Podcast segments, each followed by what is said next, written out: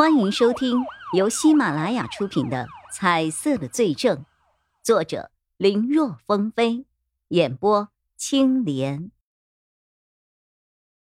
那天晚上，我是有点好奇，想看看那个平日里让我们加班加点的老板，为什么一有新订单来了，不光不会让我们加班，反倒会让我们提前下班回家。我就在想，他会不会有什么不可告人的秘密啊？要是能被我知道了，我趁机要挟一下，弄点钱，赶紧把赌债给还上。所以就在那天下班之后，又偷偷摸摸溜了回来。可是等到我潜入老板办公室的时候，我刚一打开门。就闻到了刺鼻的血腥味。等我往里边看的时候，差点没把我给吓尿了。嗯，当时老板就倒在血泊之中，也就是我了。在这工作了那么久，知道老板的特征，否则那头被砸得稀巴烂的人，谁认得出来呀？当时我就被吓傻了。急忙要去报警呢，可看到老板手上的金色的劳力士手表之后，呃，我我就改变主意了。我以前听一个朋友说过，老板戴的那个劳力士是全球限量款的，光是一只表的价格就足够我们这种人回家盖房置地娶媳妇了。嗯，我当时看了，心动了。就想要不，反正他都死了，我现在不顺手拿走，嗯，不也是浪费吗？啊，嗯嗯，对吧？所以我就跑进去摘了手表。本来我想看看保险柜里有没有钱的，弄了半天那个破玩意儿都没打开，最后我只好把办公桌上。钱金国平日里十分爱惜的那个玉石摆件也给拿走了。听说那东西老板是花了大价钱弄来的，好像也值不少钱呢。嗯，我知道这么做不对，可我当时就是一时冲动，我迷了心窍而已。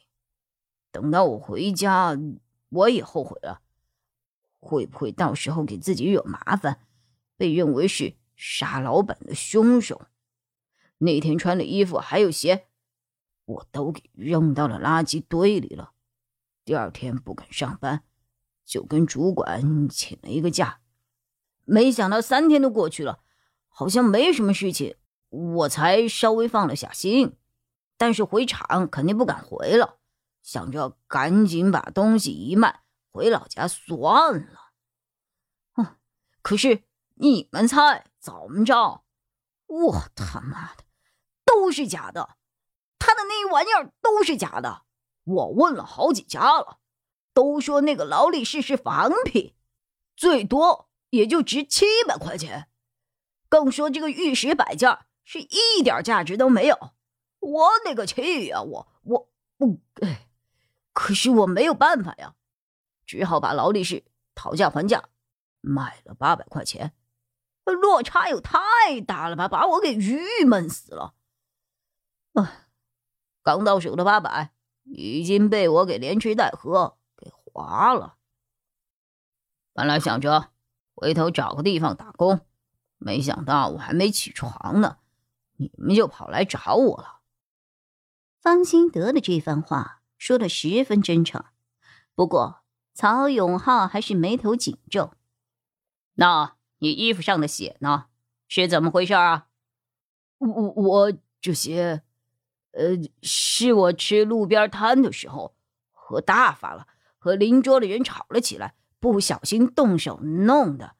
呃，当时我也喝大了，不知道什么情况。我早上起来看的时候，才吓了一跳。真的？真真的？曹永浩盯着方兴德看了一会儿。看得方兴德的双眼不敢和他对视，这才罢手。他没有继续问，而是离开了审讯室。刚一出来，他立刻给在现场调查监控的警员打去了电话，让他们调查一下方兴德当天的活动轨迹。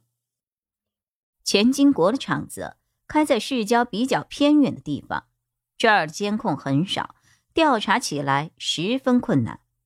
如此，就到了凌晨一点，前方调查的警员终于有了收获。在食品厂不远的一个小卖铺的监控里，警方发现了一位背着书包、疑似方兴德的人从外面一闪而过。把画面带回技术科进行画质方面的增幅之后，确认那个人的确是方兴德。当时的时间是凌晨十二点三十七分，这和高法医给出的死亡时间午夜十二点前后几乎是相差无几的。如此近的时间，不排除方兴德作案的可能。而且视频里方兴德背着的书包，他们并没有在其住所发现。推测会不会是因为里面装了杀害钱金国的作案工具，被后来给丢弃了呢？与此同时，另一组警员在调取方兴德住所附近的监控时，发现昨晚他曾在一处店铺的门口。和人发生了冲突，因为之后二人都进入了店铺之中，属于监控的死角，所以具体的情况无法判断。不过，大约十五分钟过后，方兴德就出来了，还将店铺的卷帘门给关闭了，之后神色匆匆的离开。有了这个发现，曹永浩立刻派人去店铺查看情况。不多时，前方调查的情况就汇报了过来。那是一个地下当铺，店主已经被人用石头砸死在了店铺之中了。根据现场的情况判断，凶器有可能是钱金国办公桌上丢失的玉石摆件，因为店主尸体旁有了不少玉石的碎块，就颜色和钱金国的那块十分相似。曹永浩一听。顿时明白了一切，这个方兴德一直支支吾吾的，就是为了逃避在当铺里所犯下的罪行。有了这个消息，曹永浩再一次提审方兴德，在证据面前，方兴德的心理防线很快就崩溃了。本集播讲完毕，感谢收听，更多精彩内容，请在喜马拉雅搜索。青莲嘚不嘚。